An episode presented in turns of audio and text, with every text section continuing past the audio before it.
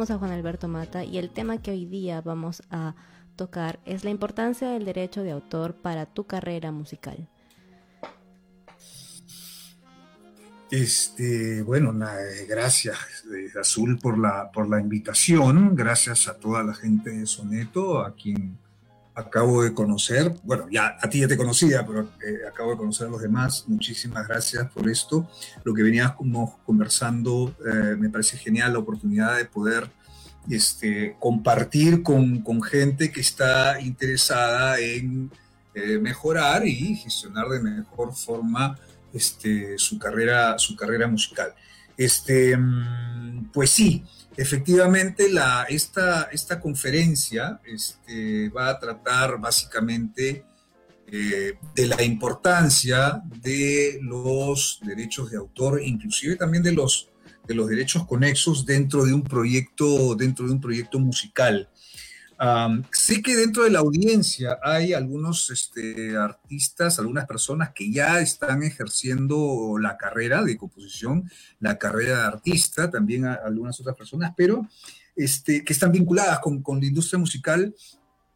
Y por la forma de que, por, el tema de que es muy amplio y muy diverso, yo pienso que eh, la mejor forma de, tener eh, conciencia o de entender eh, la necesidad de gestionar bien el tema de los derechos de autor y de entender los derechos de autor es analizando, analizando casos, ¿no? Analizando casos reales. Este, y me voy a permitir este, contarles algunos casos. No son muchos, son, son eh, cuatro casos, cinco casos, para tampoco, tampoco aburrirlos, este, pero sí son casos que yo considero que eh, en mi experiencia son muy particulares porque justamente reflejan la importancia en, diversos, eh, en diversas aristas de conocer, de saber gestionar y entender cómo funcionan las cosas. Es complejo, pero justamente para aliviar un poco esa complejidad, si me permites, este Azul, puedo comenzar a contar eh, casos, casos puntuales. Exacto. Sí, definitivamente el, empezar por, por, entenderlo, cómo funciona, tomando en cuenta los ejemplos, los casos, de hecho, creo que puede ayudar muchísimo a desglosar todo lo complejo que puede ser el tema de los derechos de autor. Así que vamos adelante con el primer caso. Sí, mira, eh, lo primero que les quería contar, este, o, lo primero que te quería contar, este, Azul, es un caso eh, muy real eh, que me sucedió, sucedió hace, eh, bueno, hace, hace no mucho en todo caso, no voy a decir hace poco, pero hace no mucho.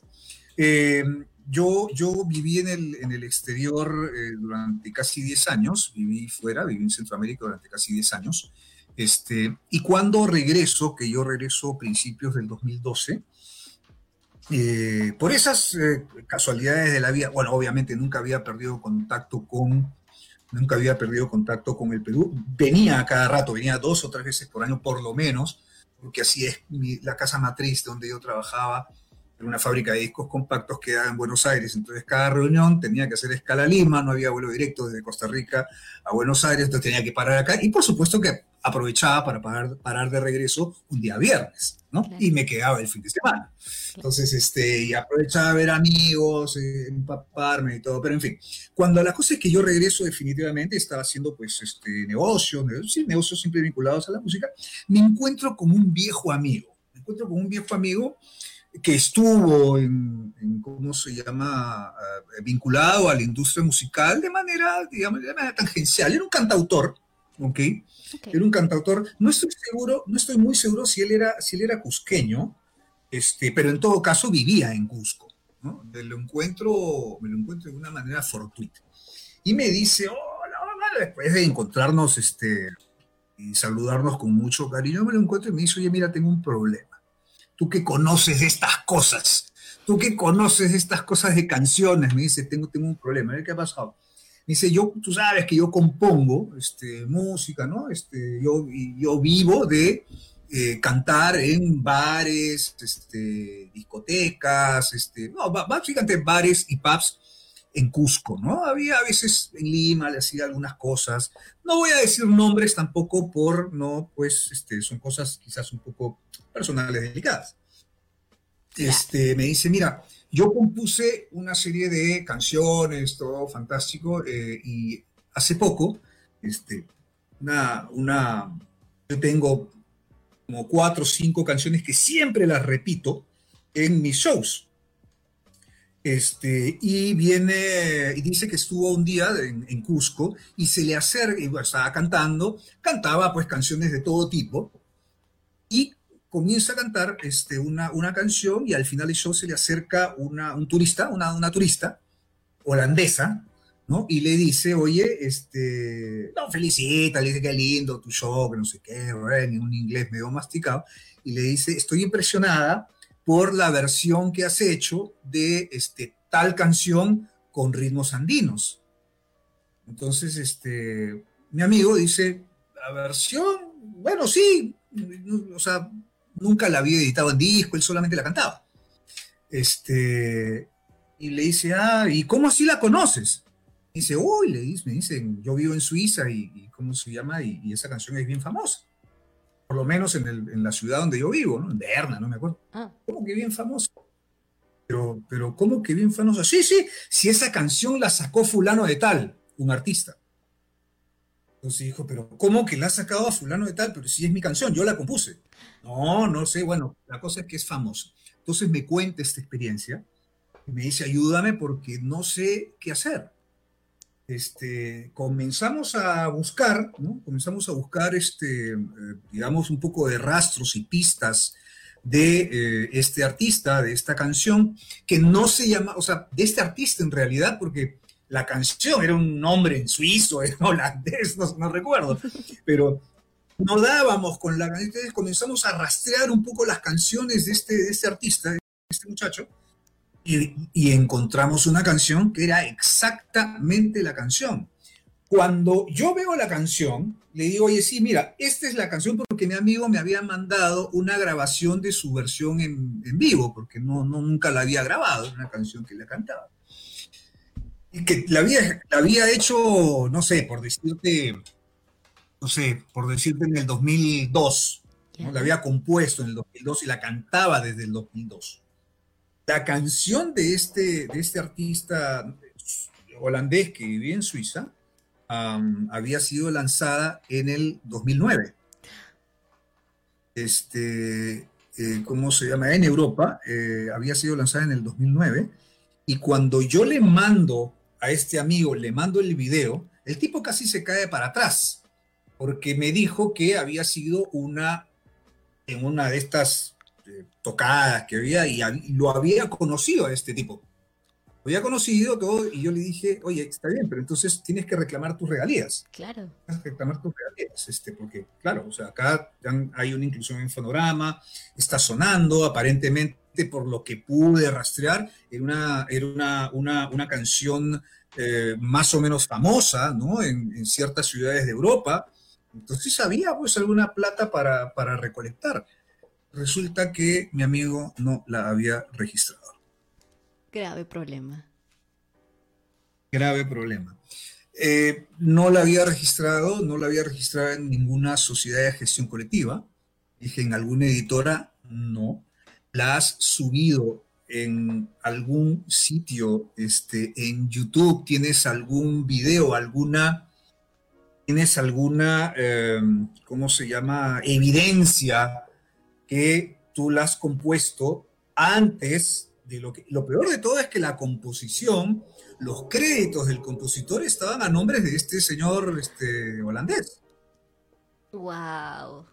Estaba registrada a nombre de este señor, porque luego rastreo el título de la canción y el título de la canción estaba a nombre de esta persona. Entonces yo comencé a decirle a este amigo, oye, mira, ¿tienes alguna evidencia de que haya sido eh, eh, eh, ¿cómo se llama? haya sido compuesta antes del registro de esta canción y no lo tenía.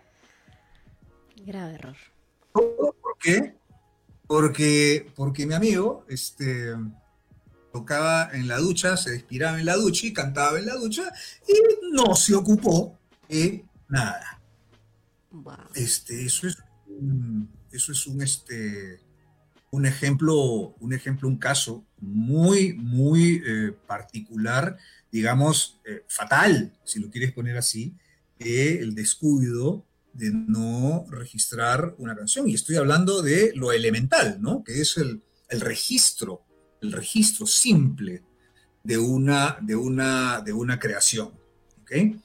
Este, eso es un, un primer caso, digamos, un, primer caso, digamos, eh, eh, nuevamente, repito, grave, este, drástico, porque yo no sé, te soy honesto, no, yo me limité a ayudar a este amigo, decirle, mira, darle todas las cosas y darle simplemente mi opinión respecto a eh, las cosas que eventualmente podría hacer si es que tuviese algún tipo de herramientas, pero lamentablemente no las tenía. Entonces este, dijo, voy a hablar con un abogado, a ver si puedes. Entonces yo, por supuesto, entendí el tema y le dije, te deseo la mejor de las suertes, pero no creo que haya tenido mayores éxitos, salvo, como te digo, que haya podido demostrar su autoría con anterioridad al, registro de la canción. Claro, eso, es, eso es uno de los casos más graves que te puedo comentar. Claro, en ese caso, ¿de qué manera pudo haber demostrado que era eh, esa canción de su autoría?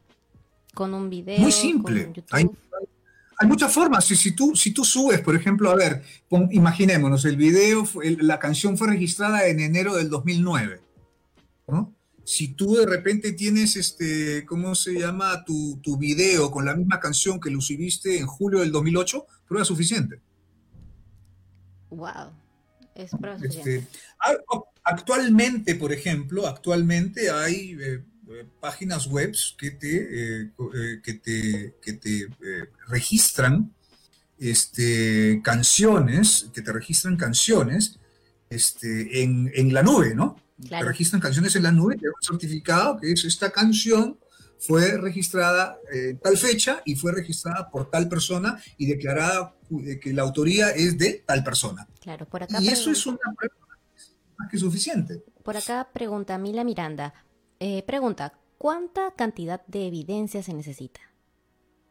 Eso lo va a determinar la autoridad competente, ¿no? Este, las oficinas de, de derechos de autor este, internacional. Cada país tiene su propio mecanismo, digamos, para reclamar ese tipo de cosas. Acá, acá en el Perú estamos hablando del Indecopi, entonces acá la Oficina de Derechos de Autor considerará, o sea, tú presentas las pruebas que tienes, de repente una grabación de YouTube, de repente este, un registro de una página web, en una de estas páginas web que te digo, este, un video en donde exista la evidencia de la fecha, ¿no? Este, o una partitura con una ficha determinada, lo que sea, ya la autoridad competente.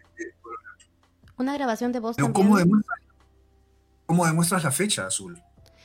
Bueno, hay en, De lo que se trata es de demostrar un poco de que tú la, tú la, tú la... Ahora, no es cancelatorio también, ¿ah? No es este, ¿cómo se llama? No es que dice, mira, acá tengo la evidencia. El juez o la autoridad competente bien puede decir un momentito, estás presentando una prueba, ¿cómo, sabemos que tú la compusiste? Entonces hay casos famosos, pues, donde llama, un juez llama al autor y dice, a ver, ¿cómo la compusiste? El tipo demuestra, ¿no? Recordemos el caso de, George Harrison con The Shiftons, un caso que trata de, 1972 inclusive, y que George Harrison fue condenado por criptomnesia, que es, digamos, una especie de plagio involuntario, ¿no?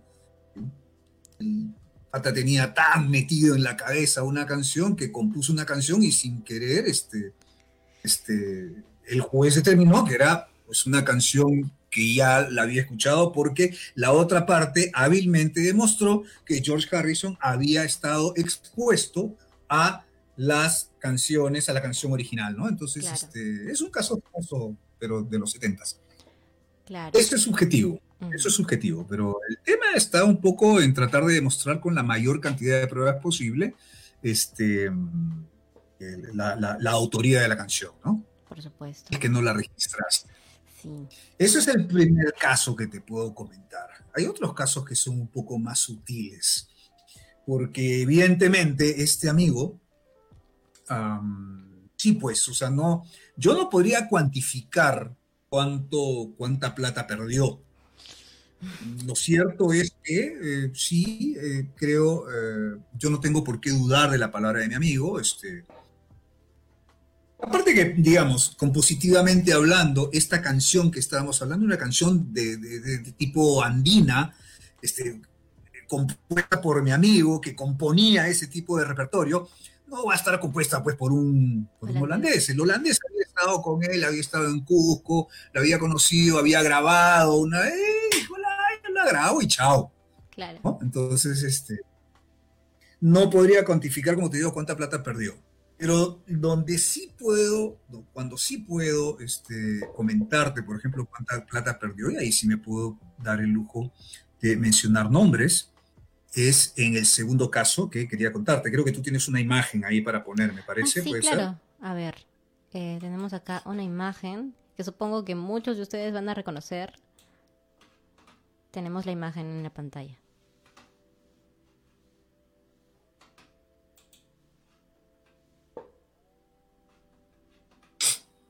Ya tenemos la imagen en la pantalla.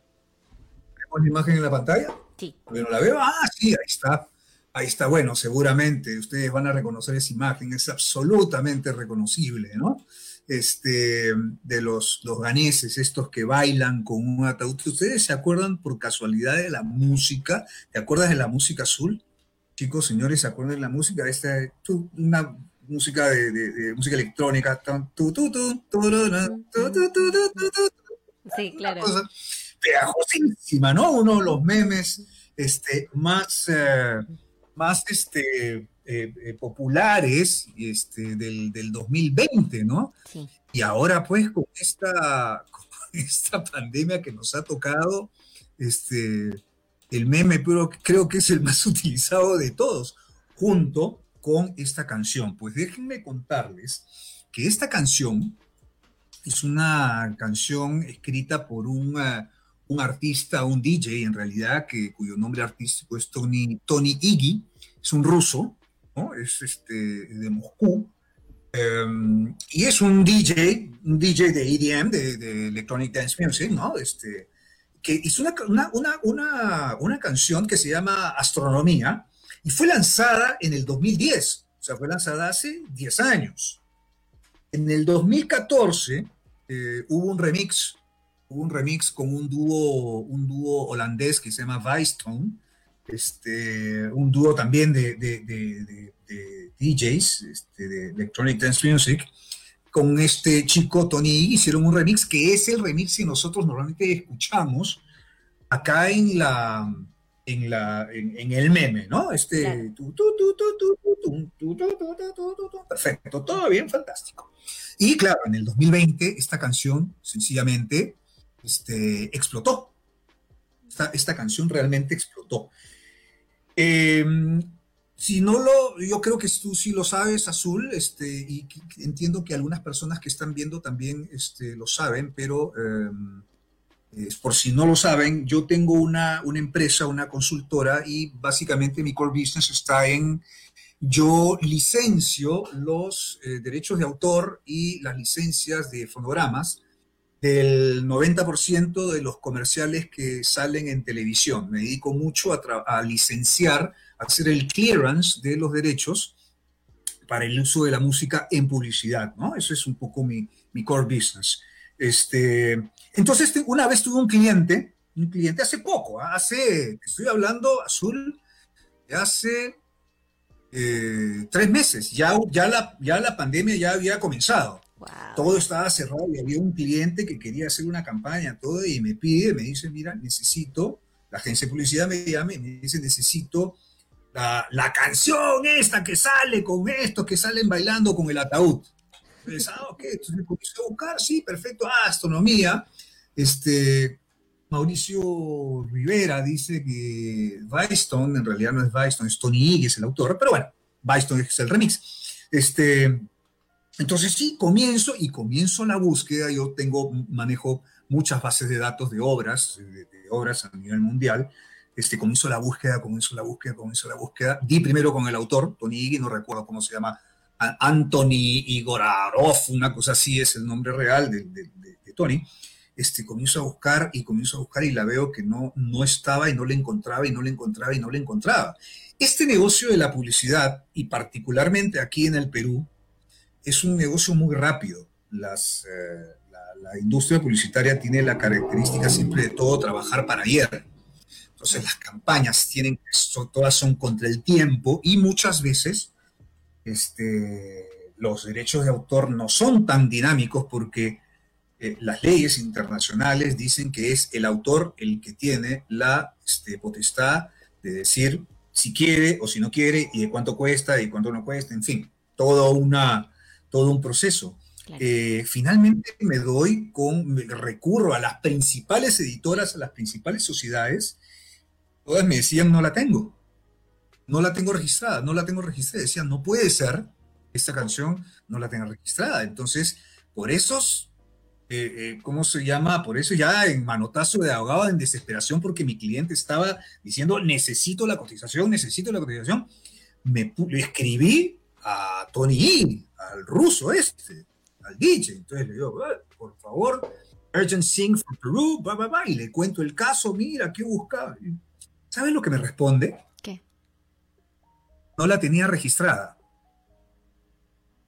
Dice, este, gracias por el interés, eh, no la tengo registrada, recién estoy negociando con un publisher, con una, este, con, una, eh, con una, este, estamos negociando con un publisher, con una editora. Entonces yo le decía, ¿estás hablando en serio? ¿Me estás hablando en serio? O sea, porque ya el meme hace o sea, a ver, yo estoy hablando de hace dos meses, te estoy hablando de junio, fin de junio, este, y cómo se llama, el meme ya venía desde principios de año. Sí. Ya venía dando vueltas, ya venía dando vueltas, ya venía, entonces, el tipo no tenía registrada y evidentemente el cliente me dice, si no me entregas el, el presupuesto tal fecha, yo tengo que desechar ese, tengo que desechar esa, esa, esa idea. Esa opción y me tengo que ir hacia, hacia otro lado, ¿no? Claro. Este, y déjame decirte que los presupuestos en, publicidad son altos, los presupuestos de licencia son altos, son varias decenas de miles de dólares. O sea, y cuando tú tienes una canción de este tipo que está de moda, entonces yo, yo te puedo decir, yo puedo calcular al final que ¿qué sucedió? El cliente me dijo, lo siento, no puedo esperar más, puedo esperar más. Este, me voy para otro lado y yo le tuve que decirle a, Tony que ya, ya nos emaileábamos, digamos, este, con frecuencia, porque yo siempre le decía, oye, ¿cómo va la negociación? ¿Cómo va la negociación? Y le preguntaba, ¿con quién estás negociando? Este, para saber si tiene representación local o no. Porque si negocias, si llegas a un acuerdo, va a tener que negociar. Al final, sí, o sea, me dijo, no te puedo decir hasta que, hasta que firme tres semanas después de que el cliente me dijo que ya el comercial estaba al aire, ya la campaña estaba al aire, ya como otra música, evidentemente, este, me dice, sí, cerré con este, Universal Music Publishing, ¿no? Este, ok, sí, fantástico. Este, y yo le calculo que esa, ese, lo que él hubiera podido cobrar solo en Perú por la sincronización de esa obra no baja de 40 mil dólares. Y te estoy hablando solo de Perú. Esa canción la cantidad de veces que podría haber sido este, oportunamente licenciada solamente para sincronización, que es una vía de ingreso, la cantidad de plata que debe haber perdido. Yo no, me lo quiero imaginar. Entonces, eh, imagínate, ¿todo por qué? Porque este muchacho no se le ocurrió registrar la canción desde el 2010. No te quiero decir tampoco hablar de toda la cantidad de plata que ya perdió. Desde el 2010. desde el 2010. Valgan verdad, es que la canción recién fue famosa a partir del, ¿cómo se llama?, del 2020, pero bueno, algo pudo haber este, recolectado. Entonces, otro claro ejemplo, eh, por la, digamos, eh, eh, el desconocimiento, ¿no? del desconocimiento y el descuido también quizás de, no voy a hacer ningún juicio de valor, ¿sí? Este, el, desconocimiento o el descuido de no ocuparse de un tema que eh, puede ser muy importante y puede, eh, marcar un antes y un después este, en la carrera de una persona. ¿Tú crees que ahora en Rusia también están complicados con el tema del COVID y están complicados con todo eso? Entonces yo creo que le hubiera podido venir muy bien unos cuantos dolarillos. Este, unos cuantos miles. Por, unos cuantos miles, ¿no? Ajá. Unos cuantos miles de dólares así, nomás. Y ojo que lo que, te estoy hablando es, lo que te estoy hablando es solamente de un territorio como Perú. No estoy hablando de otros territorios que Brasil, Argentina, Europa, son territorios 10 veces más grandes y evidentemente más caros que, este, que el Perú. Claro, por acá preguntan, en Perú, ¿es recomendable el registro en Indecopy, en Updike o en los dos? Oh, recomendable depende para qué. Exacto. Este, depende para qué. Eh, sí, esos son, son son este, mm, detalles que, yo creo que en, la, en, el taller del sábado, ahí lo vamos a explicar, pero si quieres puedo dar una respuesta muy rápida, muy concreta. Este, él habla, este, la pregunta habla de Indecopy o Updike o los dos, ¿no es cierto? Este, la cosa es muy simple. Indecopy es solamente un registro. Es esta canción le pertenece a tal persona y fue registrada a tal fecha, nada más. Updike es para recolectar, para recolectar regalías, es diferente. Cualquiera de las dos cosas sirve, pero si tu canción no va a estar, no está lanzada, no está editada, no está lanzada, no lo has grabado y no has lanzado, no lo has, no has hecho una canción y la has puesto en, en, YouTube o en este o en alguna red, este, una plataforma digital, o no has sacado discos, este, y, o no te presentas en algún sitio y la canta, o no la canta nadie, registra en Indecopy. Registra en Indecopy simplemente en la Oficina de Derecho de Autor para que tengas un respaldo de la fecha del registro de la canción. Pero que quede claro, Indecopy no recauda nada. Exacto. El que recauda es que eso es, eso es diferente. Sí, definitivamente. Ya, te digo, detalles de esto, cómo funciona, lo vamos a, a ver a profundidad el sábado. Exacto, definitivamente si te interesa saber exactamente cómo funciona todo esto, cómo funciona el derecho de autor en el Perú, eh, no te olvides de que este sábado tenemos un taller a las 6 de la tarde. Puedes buscar la información de ese taller en www.conferencias.sonetoproductora.com. Eh, y de hecho va a ser dictado también acá por el eh, por Juan Alberto Mata y va a ser este un taller súper interesante, súper interactivo. Vamos a estar todos conectados, van, a poder hacerle preguntas de, algunas cosas. Así que nada, mantente atento para que eh, contáctanos para que podamos separarte el cupo. Sí, eh, yo creo que ese taller va a estar interesantísimo porque, porque creo que va a absolver este, muchísimas, muchísimas dudas. Es más, te, doy, te hago una infidencia azul. Este, muchachos, ojalá alcance el tiempo. ojalá alcance el, día sábado. Porque es, es, es, esto es tan complejo, esto es tan complejo eh, que, ¿cómo se llama? Que es difícil, a veces son muchas eh, eh, muchos flancos que uno tiene que cubrir. Y hoy por hoy este, hay una particularidad eh, que es muy, muy característica con uno de los, de los géneros que está más de moda, que es la, lo que ahora le llaman música urbana. La música urbana. El reggaetón. es, este reggaetón. Hay una, hay una particularidad desde una perspectiva compositiva. Este repertorio en la mayoría de los casos, no en todos, pero en la mayoría de los casos se caracteriza un poco por ser obras, digamos, eh, prácticamente colaborativas, ¿no? ¿no? No todas, como digo, ¿no? Son muchos autores.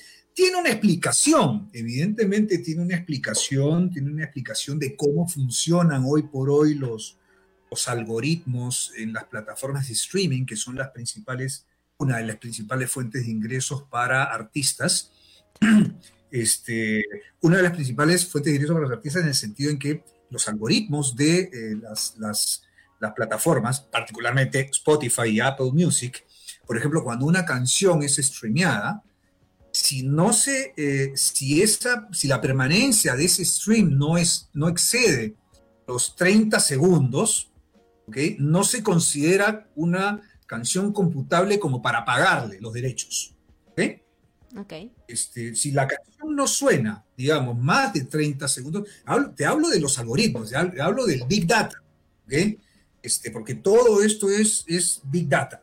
Claro. Este, si la canción no suena por más de 30 segundos, este, no se considera, no se cuenta como un stream. Entonces, por lo tanto, no se le pagan a nadie, ¿no? Ni al titular de los derechos del fonograma, al artista, ni, al, ni mucho menos al compositor. Entonces, compositivamente hablando, ¿de qué se trata? Eh, Normalmente una canción tiene, pues, eh, ¿cómo se llama la estructura? Una estructura de verso, ¿no? Precoro, coro, verso, coro, bridge, ¿no? Coro, este, coro, coro. Eso es más o menos la estructura de una canción pop, digamos, ¿no? De una canción de música popular. Exacto. Nos queda una canción de... Pero hoy por hoy, cuando tenemos este tema de, de- de esos 30 segundos, la estructura de las canciones están cambiando, están comenzando con los coros, es decir, te están poniendo el clímax, te están poniendo toda la carne, el plato de fondo, te lo ponen en los primeros 30 segundos. Exacto. Tú lo sabes perfectamente, Sí. las personas que han estudiado eh, eh, composición o técnicas compositivas este, lo, lo saben, ¿no? En la música popular se trata, hay técnicas en donde el clímax, la explosión, entonces ahora, ¿qué está sucediendo? Están poniendo toda la carne, la, la mayor cantidad de hooks, ¿no? De ganchos en los primeros 30 segundos. Para poner esos hooks, para poner esos ganchos, muchas veces se recurre a muchas personas, muchos Exacto. creativos, muchos autores. Entonces ahí tienes, por ejemplo, que este, hay canciones que tú escuchas y tienes siete autores, ocho autores, Sí. once autores. Sí.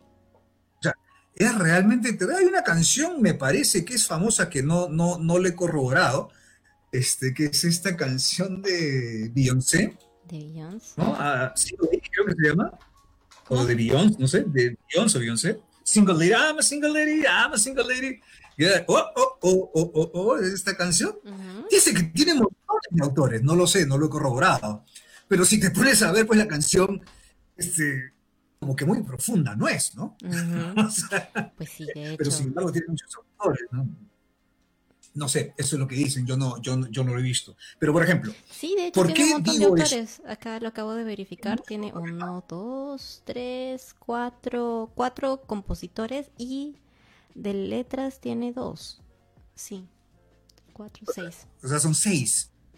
Para que toda la canción diga I'm a single lady, I'm a single lady y oh, oh, oh. o sea, digamos, a ver, estoy hablando en sentido, en sentido figurativo y, y un poco burlescamente, ¿no? Pero en fin, este, pero es un poco para graficarte eso. Eso es una tendencia que se está dando hoy. Eh, y estas, estas, eh, estas, eh, estas tendencias eh, tienen consecuencias eh, a veces, si no, si no se toman las cosas seriamente, tienen consecuencias también complicadas. Este, y ahora que estamos, estábamos justamente hablando de eh, las sincronizaciones, el siguiente caso eh, que te traigo eh, también tiene que ver con una sincronización, tiene que ver con una, una sincronización de una canción de Chino y Nacho. Igual, nuevamente, un cliente me pide la sincronización, me pide, ojo, me pide que quería la obra y también quería el fonograma. No recuerdo de quién era el fonograma, entonces este, yo tenía que cotizar las dos partes, el derecho de autor y, este, y el derecho del, fonograma. ¿no? El derecho del fonograma lo coticé, sí, perfecto, todo, y me falta el derecho de autor. Veo esa canción que no recuerdo cuál es, recuerdo el nombre, honestamente, pero recuerdo el artista, Chino y Nacho, este, y eran, eran siete autores. ¿ok? Había uno, había un autor que tenía algo así como, como, como 30%, ¿ok? Otro autor tenía el 20% y todo lo demás estaba repartido en cinco autores, ¿ok? Uno tenía 15, otro tenía 5, otro tenía 10, otro tenía... La cosa es que di cada uno de estos autores, además, con diferentes editoras. No Wow. todos pertenecían a la misma editora. Pero resultó, ahora, ojo, era una compañía grande. No puedo decir el nombre, pero era una compañía grande, una compañía importante. este, que quería hacer el, utilizar la obra y la sincronización para esto. Y resultó que había un 5%, un 5% de la canción, de la obra, mejor dicho, que no estaba identificada. Había un 5% de la obra que no estaba identificada. Entonces, eh, no se puede. Tú no puedes decir cuánto cuesta, tú no puedes decir, este, ¿cómo se llama? Voy a utilizarla porque tengo a la mayoría. No, acá no hay ley que te apoye, no hay ley que te avale, no hay ley que te diga, este, ya, ok, vas a pagar este 80 mil dólares por el 100% y te va a quedar un 5% en una cuenta judicial por si alguien viene a reclamar. Eso no existe. Si ese autor de 5% simplemente se encontraba esto este, y decía, oye, yo tengo el 5% de esa canción, ese autor tranquilamente podría este, demandar a la, compañía del cliente por el uso de una obra sin autorización. Vamos, por el 5%. Podría hacerlo. Judicialmente es engorroso, es complicado, pero es una contingencia que el cliente, no, es un riesgo que el cliente no está dispuesto a asumir. Entonces es como si el día de mañana tú quieres comprar un carro y ese carro le pertenece a tres personas, ¿no? Este, tú tienes que tener el visto bueno de los tres. Los tres te los tienen que tener. No es que yo le pague la mayoría y acá tengo tu plata, no, no es así. Entonces es más o menos, ¿por qué? Porque la canción es un bien. ¿Qué sucedió con esto? Después yo me enteré porque yo este, entré en contacto con el productor musical de esa canción para tratar de sacar adelante el negocio y me dijo, no, mira, este, el problema es que esta canción en la parte del, eh, del rapeo, la parte del rapeo la compuso el vigilante del estudio, que es un muchacho que rapea, ¿no? Que rapea. Y pues se le invitó y cantó un pedazo y bueno, le dimos el, el, el 5% de la autoría pero nunca terminó este muchacho de hacer los, este, ¿cómo se llama? Los, ah, los trámites necesarios para que el 100% de la canción esté registrada. Ergo, los repartos, o sea, otra vez el productor me llamaba, porque el productor también era uno, el productor musical también era uno de los autores, es más, era uno de los que tenía mayor porcentaje, decía, pero para mí me cae muy bien esa plata, que no sé qué, hasta que no demos con el 5% que falta, el cliente no va a querer. Sí. No, que mira, está en Maracaibo, que está en no sé dónde, que está aquí, nunca se le pudo ubicar. Y el cliente dijo, no, a otra cosa. Y salió la campaña. Nuevamente, un problema que es muy común, muy común cuando estamos hablando en este, no estamos hablando de obras colaborativas, cuando estamos hablando de obras en donde eh, confluyen muchos compositores, repito, muy común actualmente en, género, en el género urbano, este, y no guardar, no tener los recaudos de este, cerrar el ciclo completo. Claro, este, definitivamente. sí. Y eso es una eso, es una, una, una, de, las, de las complicaciones al momento de planificar algo, porque sí, está bien, un compositor, un autor se inspira, ¿no? Viene de inspiración, compone y todo fantástico, pero tiene que tener algo de estrategia también. Algún tipo de estrategia. Entonces, este es un caso, claro, en donde ah, ah lo, que hicimos, ven, qué bonito, salió la canción, sí, fantástico, perfecto, sí, sí, sí, pero hay que hacer el, el trabajo del back office. Si no haces el trabajo del back office, puedes tener problemas.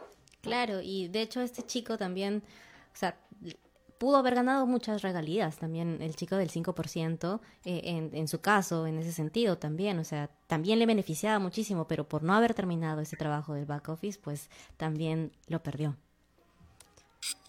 Sí, o sea, yo entiendo, entiendo que, como te digo, a mí el, productor eh, del, disco me, me, comentó que en realidad era, era el vigilante del estudio de grabación. Claro el vigilante que, que, que, claro, tú sabes que el, el, el, rap, el trap es un género muy popular y que, este, ¿cómo se llama?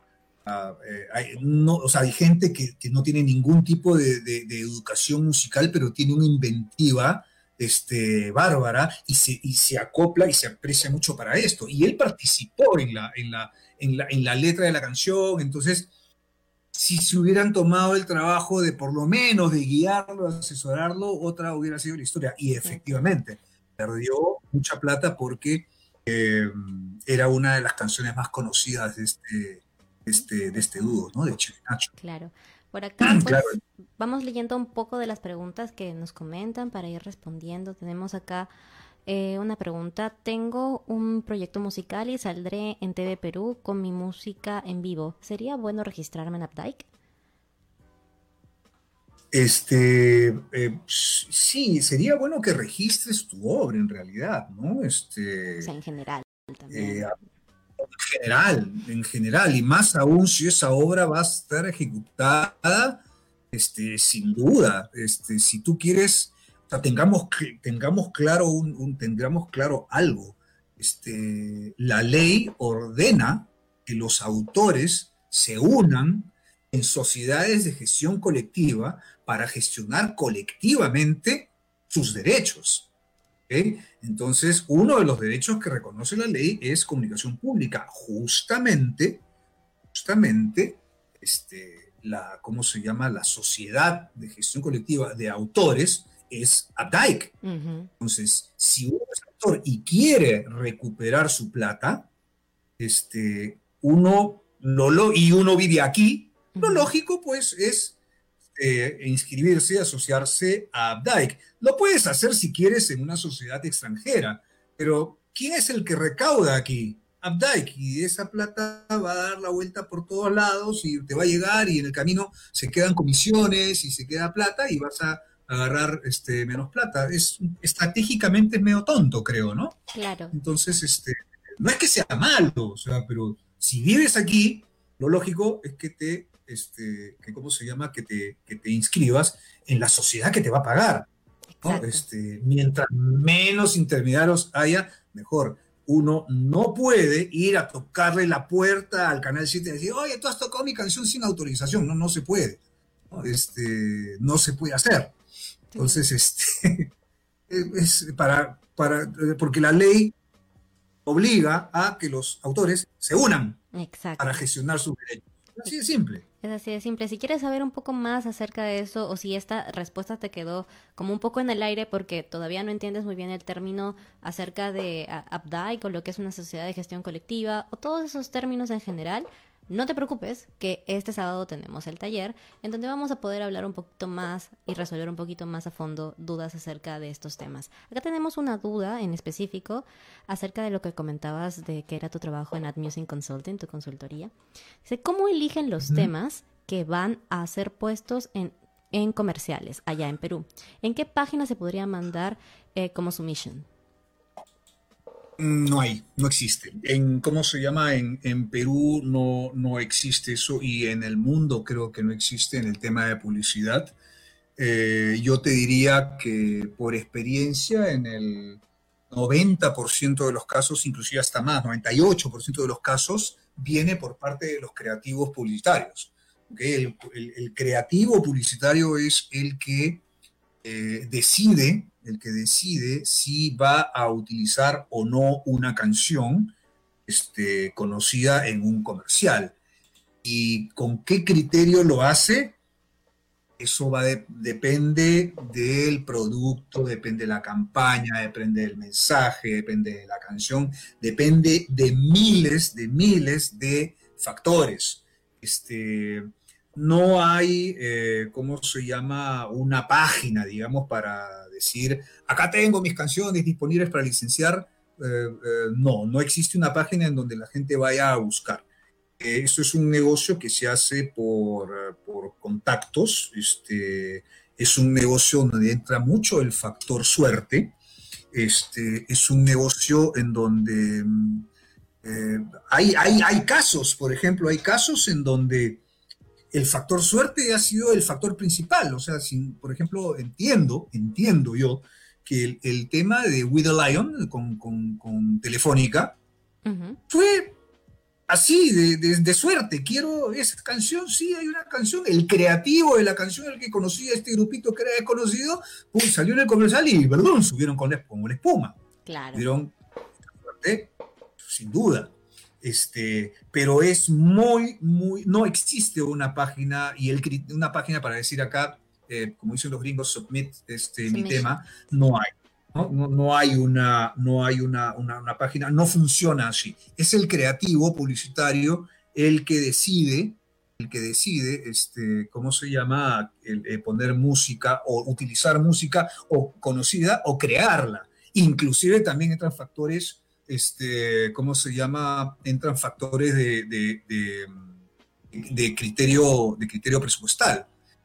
Pagar un derecho de una canción encarece el presupuesto de producción de un comercial de televisión, ¿ok? Y eh, uno de los criterios es decir, ¿vale la pena pagar X cantidad de dólares por los derechos de una canción o me va a dar el mismo efecto con una canción que yo le digo a una casa de audio que me la invente, que me la cree?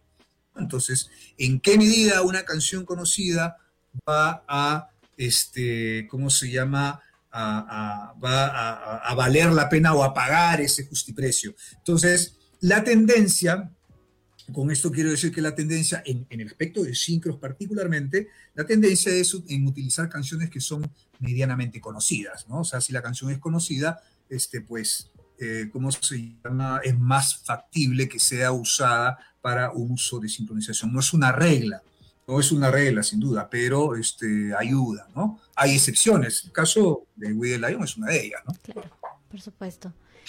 Y bueno, vamos, vamos por aquí llegando. Vamos por aquí llegando casi ya a la hora y hay muchos alumnos que por acá están súper interesados en saber mucho más acerca de lo que vas a dictar durante el taller de este fin de semana a las 6 de la tarde. Coméntanos un poco sobre eso. Por favor. Eh, lo que pasa es que tengo un, ejemplo más, un casito más, si me permites, ah, Azul. claro que sí, por supuesto. Un casito más para comentarte, que me puede dar pie a comentarte, porque es una cosa diferente.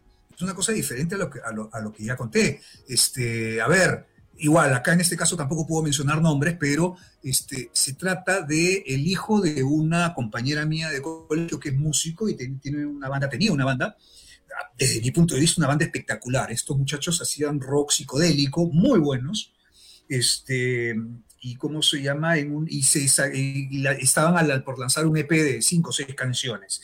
La canción que habían escogido ya estaba mezclada, ya estaba masterizado, ya estaba todo listo, digamos, para, para ser lanzada. Pero se habían olvidado, olvidado de ese pequeño detalle de el registro de las canciones y todo este tipo, ¿no? Entonces, querían antes de lanzarlo, querían regularizar la situación, muy bien por ellos. Entonces me llama este muchacho, el líder de la banda, y me dice, tío, mira que mi mamá me ha dicho que tú sabes, y ayúdame porque me explica todo esto y tengo una canción que es el single. El single se llama Te quiero mucho. y en el que una canción duraba tres minutos, y habían 20 segundos en donde tocaban una canción conocida. Es como que tú estés tocando una canción original y en el solo de guitarra que está tan tan tan tan tan no tocas Satisfaction o, el riff de Satisfaction que es de Jagger y Richards no este pues claro esa partecita le pertenece a otro autor. Entonces me llamaron y me dijeron tío cómo hacemos para registrarlo queremos saber a quién pertenece este cómo se llama para para pues, hacer todo bien, en regla, a quién le, cuánto tenemos que pagar y etc. O sea, los chicos están haciendo un, dentro de su canción un covercito de 20 segundos, ¿no? 15 segundos de, la canción. De un grupo inglés de los 90, una cosa así. Este, entonces, ok, mira, ¿tú sabes de qué grupo es? Le digo, sí, es de fulano de tal, tal, ok, me pongo a averiguar, plim, plum, y doy con la este, con la editora que representaba, que era el titular de los derechos de, esa obra, de esa, de esa composición. Entonces los pongo en contacto. Felizmente que los puse en contacto y no me encargué yo el asunto. ¿no? Este, Los puse en contacto y dije, ok, tú encárgate, habla con fulano de tal, habla con él, no estaba acá, estaba en, Colombia, y dile el caso y dile que cuánto te cobra, que no se qué, por aquí, por allá. La cosa es que el chico, este muchacho va este, le escribe, le dice, mira, quiero saber, he hecho esto, voy a lanzar esto, esta canción es de fulano de tal vez, que entiendo que está dentro de tu catálogo, que tú lo representas, quiero saber cuánto te tengo que pagar por la inclusión, eso se llama la inclusión en fonograma, o sea, grabar esa composición en mi fonograma. Este, y le respondieron, lo siento, pero no queremos que hagas covers. Le dice, ¿cómo?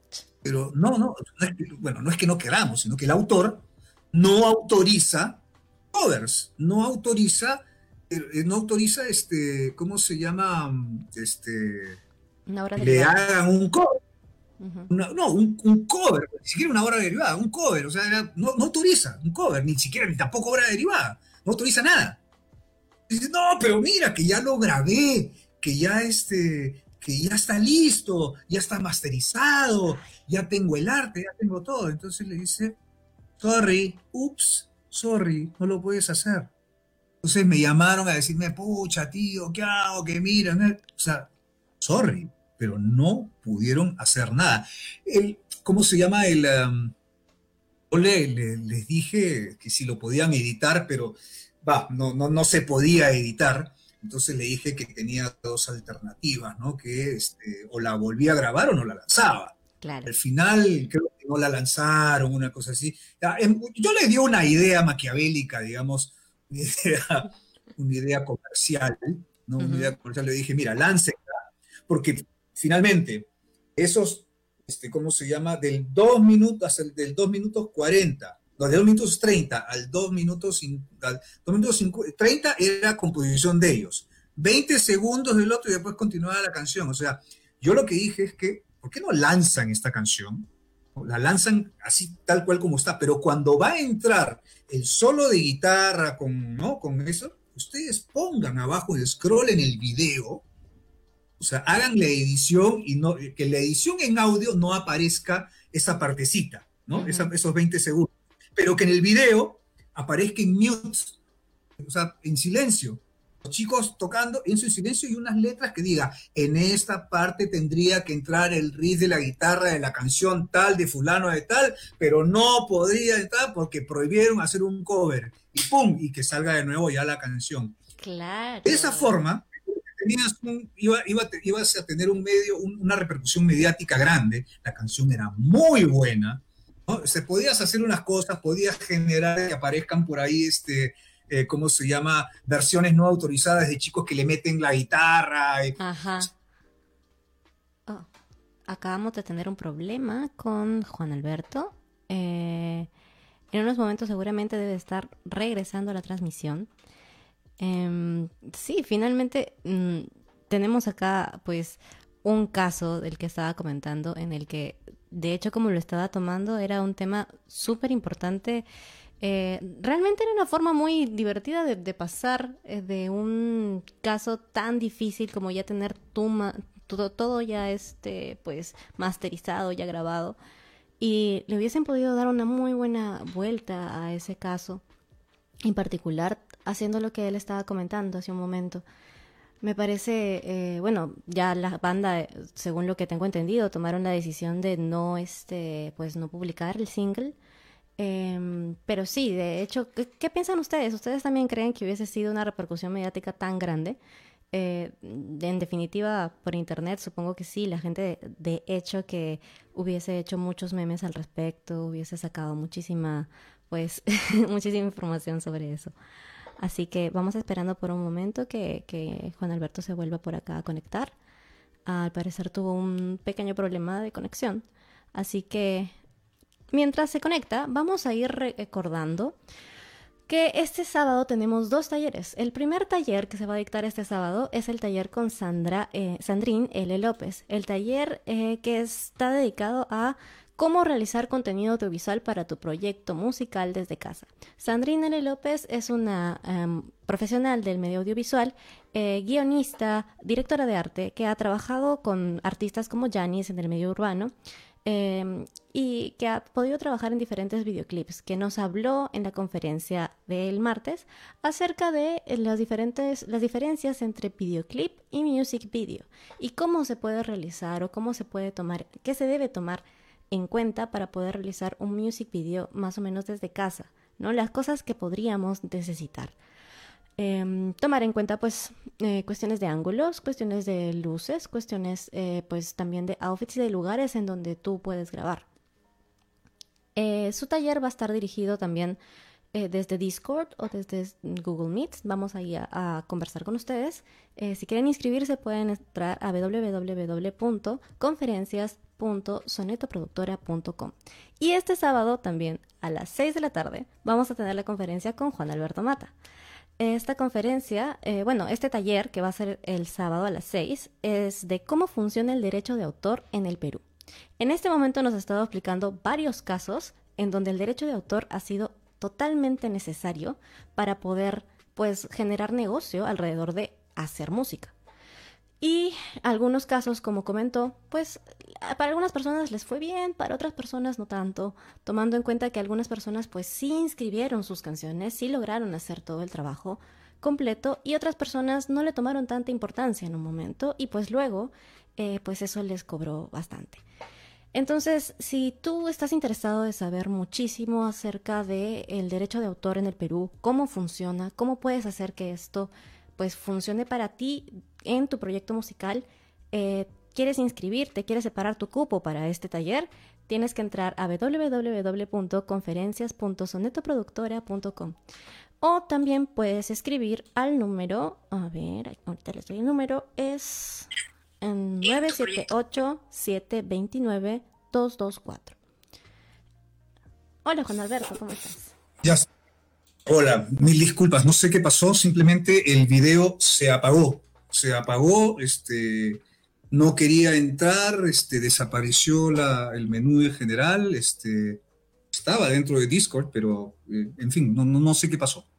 Mil disculpas, mil disculpas a todos, por favor. No te preocupes. Estábamos hablando justo sobre el, el caso que nos mencionabas de esta banda y que pues tenía estos 20 segundos de canción de que y no le permitieron subir el cover. De hecho, pues comentaba acá que la forma en la que tú comentabas que ellos podían haberle dado vuelta a esto, a, mí me parece una forma súper épica, que en realidad hubiese llamado muchísimo la atención tanto a la banda como a su música. Y, bueno, sí, en realidad ahora me, me queda con la curiosidad de saber quiénes son, pero bueno.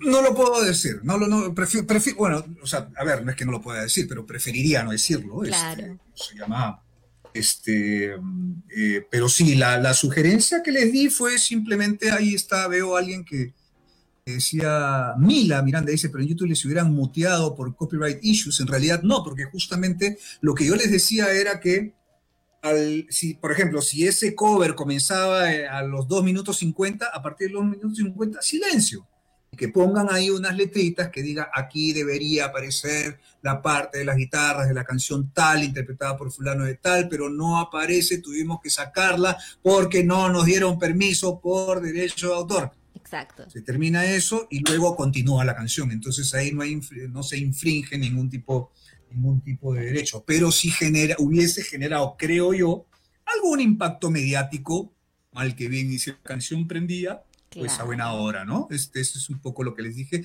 Al final creo que no, se, no, no, no lo hicieron, creo que no lanzaron la canción, una lástima porque la verdad que era, era, era muy, muy buena. Eso era un poco el último, el último caso que, que te quería comentar, eh, que les quería comentar, ¿por qué? Porque estos cuatro casos que hemos, que hemos visto, este, y nuevamente, perdón por la, por la interrupción porque pues se interrumpe un poco el hilo conductivo, pero espero que podamos repararlo, este, nos enseña una, nos da una serie de conclusiones este, importantes.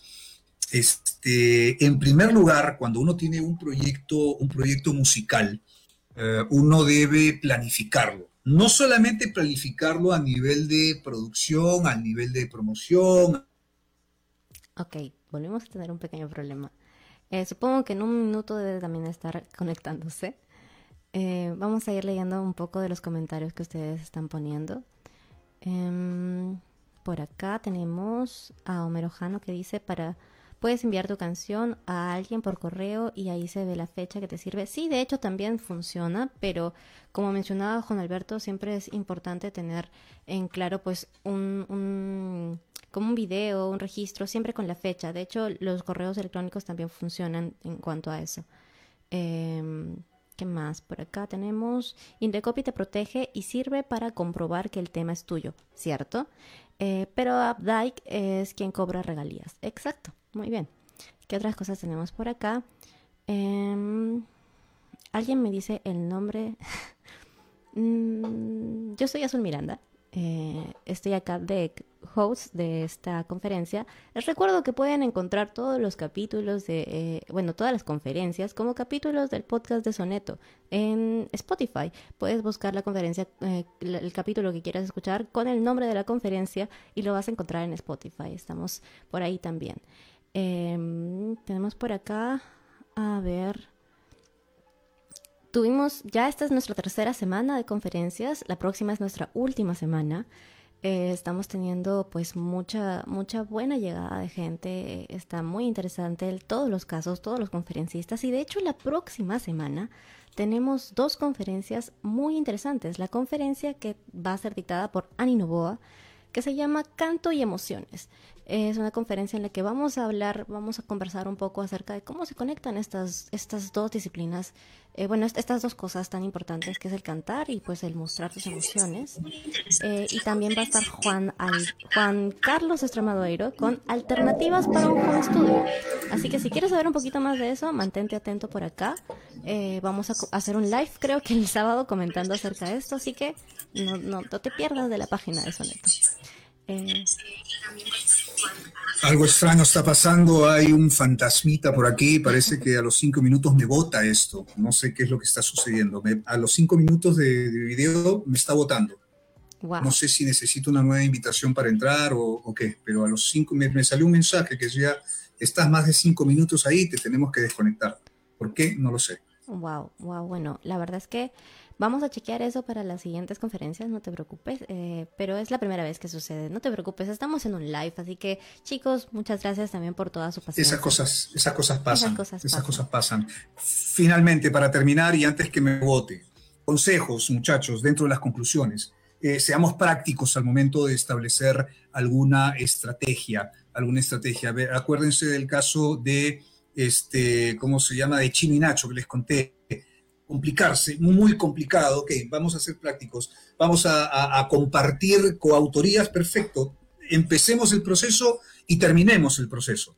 Y por último, una de las conclusiones más importantes es, esto nos demuestra que es absolutamente necesario hoy en día saber cómo funcionan y por dónde fluyen los dineros para poder optimizar los flujos de ingreso. Hoy por hoy, eh, las regalías, eh, los derechos de autor y también los derechos conexos, sobre todo y particularmente relevante para cantautores y para artistas independientes que son dueños de sus propios fonogramas, es importantísimo diversificar los ingresos. Entonces, es muy, muy necesario saber cómo fluyen los dineros y cómo funciona el ecosistema de los derechos de autor y este, los derechos conexos. Y finalmente, para eh, conocerlos, también para saber cómo negociarlos bien y cómo este, negociarlos y cómo aprender a movernos dentro de este ecosistema. No quiero que me vuelva a votar, por favor.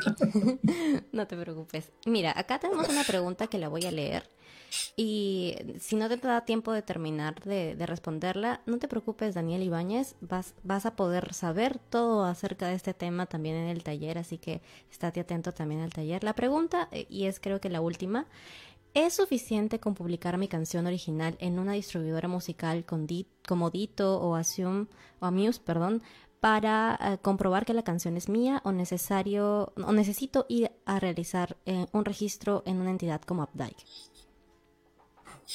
Este, a ver, una, una eh, Dito, por ejemplo, es un agregador. Este, Dito es como hablar, pues, de este, One RPM o como hablar de Altafonte o como hablar de CD Baby, ¿no? Es un distribuidor digital.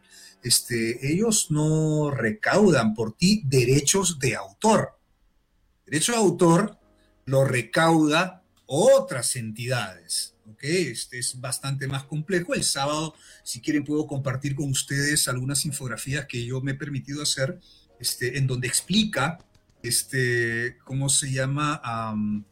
en donde explica por dónde fluyen, o sea, cómo, cómo funciona este tema específicamente en el entorno digital, ¿no? Este, a través de instituciones como Latin Autor, eh, que, que, negocian a nombre de las eh, STGCs este, latinoamericanas, negocian las tarifas con las plataformas y luego a través de un, una, una compañía que se encarga de la distribución, comienzan el envío de los dineros a cada uno, en fin, ya les puedo, les puedo comentar eso, pero Discord es un distribuidor digital. Ellos eh, distribuyen y sí, le entregan lo que recauda, pero lo que recauda por la grabación, por el fonograma, no por el derecho de autor. El derecho de autor corre por otro lado.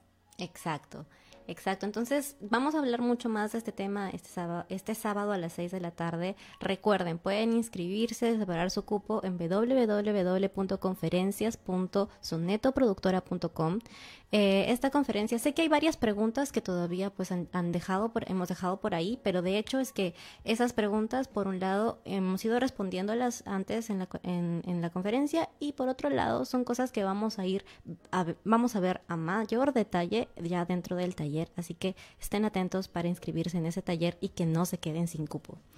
Eh, muchas gracias, Juan Alberto, de verdad, para eh, tenerte acá. Ha sido de verdad muy, muy chévere. Eh, tu experiencia habla por sí misma. Y pues hablar de todos estos casos en realidad enriquece mucho lo que hemos hablado en este taller, que es súper, súper, súper importante el conocer sobre derechos de autor para poder trabajar dentro de esto. Entonces, muchísimas gracias. Gracias a, gracias a ti, este, gracias a todas las personas que se han inscrito también, este, y espero pues eh, verlos el, día sábado eh, para poder absorber, para poder continuar este, con, para saber un poco más cómo, cómo, se maneja y, y, ojalá para poder darles este, un poquito de herramientas de gestión y que se puedan, eh, puedan manejarse dentro de la industria musical con un poco más de seguridad y sabiendo cómo funciona y garantizando de repente pues este mayores eh, posibilidades de ingreso, ¿no? Gracias, gracias de verdad Azul este, eh, por la invitación, gracias a todos, disculpen nuevamente por la desconexión, es un live, como tú bien dices, a veces pasan estas cosas, este, no, yo, yo no apreté nada, te juro que no apreté nada. Simplemente me votó. y este, nada, muchísimas gracias y nos vemos el día, el día sábado. Yo por mí continúo, no sé si me voy a votar o no. Estoy a tu disposición. Gracias. Sí, muchísimas gracias a todos. Les recordamos que nos vemos el día sábado. Los dos talleres, el taller de las 4 de la tarde, cómo realizar productos audiovisuales para tu proyecto musical desde casa, y el taller de las 6 de la tarde, el cómo funciona el derecho de autor en el Perú. Así que nos vemos, ha sido un gusto, yo soy Azul Miranda y estas son las conferencias del primer taller, del primer, perdón, del primer seminario Artistas sin Fronteras realizado por Soneto. Un gusto con todos, hasta luego.